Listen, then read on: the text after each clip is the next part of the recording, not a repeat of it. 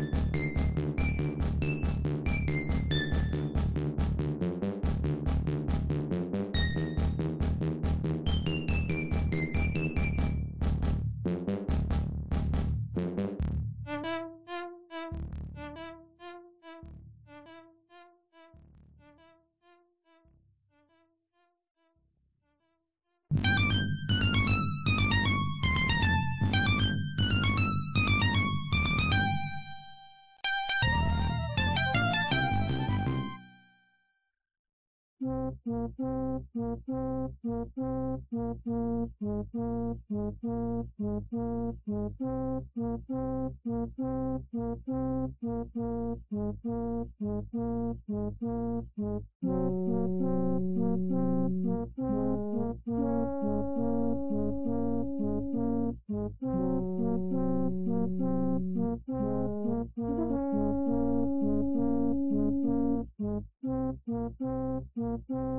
mm-hmm.